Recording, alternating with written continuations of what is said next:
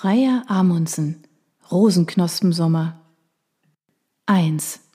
Josephines Versuch, sich aus der innigen Umarmung ihres Lebensgefährten zu befreien, wirkt wenig überzeugend. Zärtlich küsst sie ihn ein weiteres Mal, während sie seine Hände von ihrer Taille löst. Ich muss jetzt wirklich los, mahnt sie flüsternd, aber Paul H. zieht sie ein weiteres Mal an sich heran. Nur allzu gerne schlingt Josephine ihre Arme erneut um seinen Hals, während er sie leidenschaftlich küsst. Sie quietscht vergnügt auf, als er sie frech in den Hintern kneift. Dazu muss er zwangsläufig den Griff um ihre Taille lockern und ermöglicht es Josephine damit, sich endgültig aus seiner Umarmung zu befreien. Paul H. ergreift ihre Hände und schnurrt. Oh, ich vermiss dich jetzt schon. Ich dich auch, seufzt sie. Viel lieber würde ich bei dir bleiben, als zu diesem nervigen Workshop zu fahren. Aber es muss sein. Morgen Abend bin ich ja wieder da, verspricht sie ihrem gut aussehenden, fast zwei Meter großen, schlanken, dunkelhaarigen Freund und wirft ihm einen schmachtenden Blick zu. Obwohl Josephine schon fast fünf Jahre mit Paul H. zusammen ist, ist sie immer noch verliebt in ihn wie am ersten Tag. Dieser Mann, ein wahr gewordener Schwiegermuttertraum, der jede hätte haben können und der tatsächlich sie erwählt hat, ist die Liebe ihres Lebens. Obendrein ist er ein intelligenter Kerl, der mühelos die Karriereleiter in einem internationalen Konzern hinaufgeklettert und dabei bescheiden und bodenständig geblieben und außerdem ein treu sorgender Familienmensch ist. Eigentlich kann Josephine es immer noch nicht fassen, dass sie diesen Hauptgewinn an Land gezogen hat. Während sie Paul H. verliebt anstrahlt, kann Josephine nicht vermeiden, dass ihr Blick die Fassade des gelb verklinkerten Einfamilienhauses aus den 70er Jahren hinter ihm streift, in dem sie beide im Dachgeschoss zusammenleben. Sie sieht, wie sich die Gardine eines der Fenster im Erdgeschoss bewegt und meint, eine verstohlene Bewegung dahinter wahrzunehmen. Ein Schatten huscht über ihr Gesicht. Schnell versucht sie, ihre Miene wieder unter Kontrolle zu bringen, aber Paul H. hat ihre Regung bemerkt. Was ist los? fragt er. Ach, nichts. Josephine fühlt sich ertappt und streicht sich verlegen eine Strähne ihres braunen Pagenschnittes hinter das Ohr. Paul H. nimmt ihr das nicht ab. Er fasst ihr zärtlich unter das Kinn und hebt ihr Gesicht ein wenig an, so dass sie seinem Blick nicht länger ausweichen kann. Tapfer bemüht sie sich um eine zuversichtliche Miene.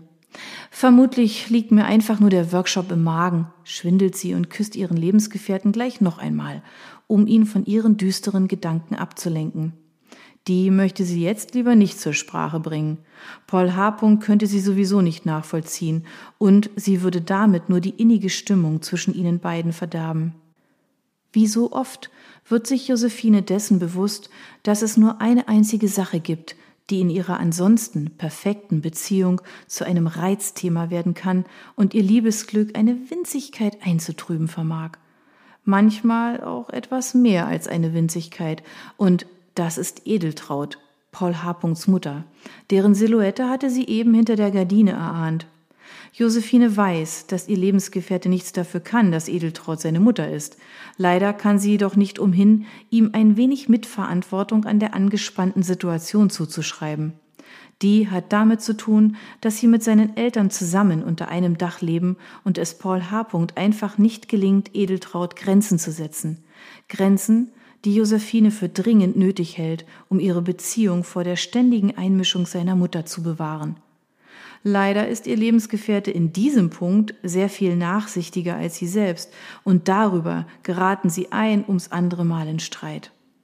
Paul H. stupst Josephine zärtlich in die Seite und holt sie damit in die Gegenwart zurück. Um sie aufzumuntern, schaut er sie wie ein Bernardiner treuherzig mit seinen großen braunen Augen an. Dieser Blick war ihre Achillesferse. Genau damit hatte er es geschafft, sie gegen ihre ausdrückliche Überzeugung dazu zu bringen, in diese kleine, muffige, Zwei-Zimmer-Dachgeschosswohnung im Haus seiner Eltern einzuziehen. Dazu war es gekommen, als Josephine, wenige Wochen nachdem sie Paul H. kennengelernt hatte, eine Kündigung ihrer eigenen kleinen Wohnung erhielt. Da ihre Beziehung damals noch recht frisch war, war sie ziemlich erstaunt gewesen, als er ihr vorschlug, zu ihm zu ziehen. Das ist eine gute Gelegenheit, um auszuprobieren, ob es mit uns beiden klappt. Wenn nicht, kannst du dir immer noch eine neue eigene Wohnung suchen, hatte er gesagt. Josephine hatte es unendlich geschmeichelt, dass er so schnell einen so weitreichenden Schritt wagen wollte. Zwar war sie alles andere als begeistert davon gewesen, in die Butze unter dem Dach seiner Eltern einzuziehen, in der Paul H. sich eingerichtet hatte, um ein bisschen auf die beiden aufzupassen, wie er es nannte, weil er ihr aber versprochen hatte, dass es nur eine Übergangslösung sein sollte, bis sie eine passende Wohnung für sich zusammengefunden hätten, hatte sie zugestimmt. Das war vor drei Jahren gewesen. Seitdem war ihren Umzugsplänen immer wieder etwas dazwischen gekommen. Aber das ist jetzt vorbei, denkt Josephine zuversichtlich. Jetzt gibt es keinen Grund mehr, warum Paul H. und ich uns nicht aus dem Haus seiner Eltern verabschieden sollten. Dort, wo seine Mutter pausenlos auf der Matte steht, um unsere traute Zweisamkeit zu stören. Und wenn wir erst ausgezogen sind, wird unsere Beziehung rosige Zeiten erleben. Es wird einfach herrlich werden. Dieser wunderschöne Gedanke zaubert ihr unversehens ein Lächeln ins Gesicht und sie seufzt unwillkürlich auf. Sie tritt ganz nah an ihren Lebensgefährten heran und flüstert, Du ahnst gar nicht, wie sehr ich mich auf nächsten Dienstag freue, wenn wir uns die schöne große Wohnung mit Terrasse ansehen, die der Schwester meiner Kollegin gehört. Paul H. schmunzelt über das strahlende Gesicht seiner Freundin. Ist das wirklich so wichtig für dich? fragt er ungläubig lächelnd und streicht ihr zärtlich durch die Haare. Und wie, denkt Josephine und hätte fast angefangen zu schnurren, weil er nun auch noch ihren Nacken krault. Dann fällt ihr etwas ein. Zwar kann sie sich nicht wirklich vorstellen, was ihren Besichtigungstermin jetzt im letzten Moment noch verhindern oder gar den erhofften Umzug unmöglich machen könnte, aber es wäre dumm, etwas zu riskieren. Sie fühlt sich unwohl dabei, Paul H. ein bisschen Theater vorspielen zu müssen, aber sicher ist sicher. Sie richtet sich auf ihre Zehenspitzen auf und raunt ihm verschwörerisch ins Ohr. Es ist bestimmt besser, wenn Edeltraut vorerst nichts von der Wohnungsbesichtigung erfährt. Sie würde sich nur aufregen und Sorgen machen. Du weißt doch, wie sie ist. Du kennst sie besser als ich. Josephines Stimme trieft vor geheucheltem Verständnis für seine Mutter. Innerlich hasst sie sich dafür, dass sie ihrem Liebsten etwas vormachen muss, aber leider bestand die Gefahr, dass Edeltraut alle ihr zur Verfügung stehenden Register ziehen würde, um zu verhindern, dass sich ihr geliebter Sohn ihrem Einfluss entzieht, wenn sie etwas von dem Besichtigungstermin erführe. Von einem eingewachsenen Zehennagel bis zum Vortäuschen einer Krankheit, die ihr baldiges Ableben in Aussicht stellt, ist ihr alles zuzutrauen, um den Auszug ihres einzigen Kindes unmöglich zu machen. Wobei das mit dem Ableben für Josephine kein Grund gewesen wäre, auf eigene Wohnung zu verzichten. Es könnte, wenn sie ehrlich ist, sogar ein weiteres Argument dafür sein. Allerdings weiß sie auch, dass Paul H. diesbezüglich anderer Meinung ist, weil normalerweise schon die kleinste Andeutung, dass seiner Mutti ein Leid geschehen könnte, ausreicht, damit er alles für sie tut.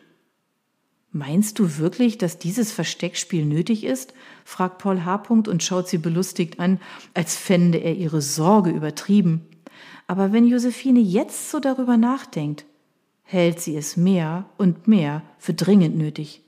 Vertrau mir, antwortet sie milde lächelnd und kommt sich dabei vor wie die Schlange K im Dschungelbuch, als diese versucht, Mogli zu hypnotisieren, um ihn zu verspeisen. Um ihre Heuchelei wieder gut zu machen, küsst Josephine ihren Lebensgefährten noch einmal besonders zärtlich. Es ist schließlich auch zu seinem Besten. Jetzt wird es höchste Zeit, dass sie aufbricht, wenn sie nicht zu spät zu ihrem Workshop kommen will. Sie reißt sich zusammen, löst sich ein letztes Mal aus Paul H. Armen, dreht sich um und steigt in ihren Wagen. Fröhlich winkend und Kusshände durch die Scheibe werfend, fährt sie rückwärts aus der Anfahrt. Anschließend legt sie den ersten Gang ein und braust die Straße hinunter. Im Rückspiegel sieht sie ihren Liebsten vor dem Haus seiner Eltern stehen und ihr hinterherwinken. Sie betrachtet das Bild mit gemischten Gefühlen. Nicht mehr lange, und du wirst vor unserem eigenen Zuhause stehen und mir nachwinken, wenn dieser hässliche Klinkerbau im Hintergrund endlich Geschichte ist, murmelt sie vor sich hin. Dann wird endlich alles gut. Jedenfalls in ihrem Privatleben. Denn schon in wenigen Stunden wartet die zweite Großbaustelle ihres Lebens auf sie, ihr Job, beziehungsweise ein zweitägiger Markenworkshop mit ihrem Chef Dr. Thaler und der unsäglichen Werbeagentur, an der er mit sturem Vertrauen festhält, trotz deren nachgewiesener Unfähigkeit. Josephine seufzt, mahnt sich dann aber zur Zuversicht. Auch hier bahnt sich eine Lösung an, sagt sie sich, Schließlich hat nun sogar die Unternehmensleitung der Personalvermittlung Cornelius mitbekommen, dass die horrenden Ausgaben an diese Agentur eine komplette Fehlinvestition sind und dringend etwas passieren muss, um den werblichen Auftritt des Unternehmens zu professionalisieren.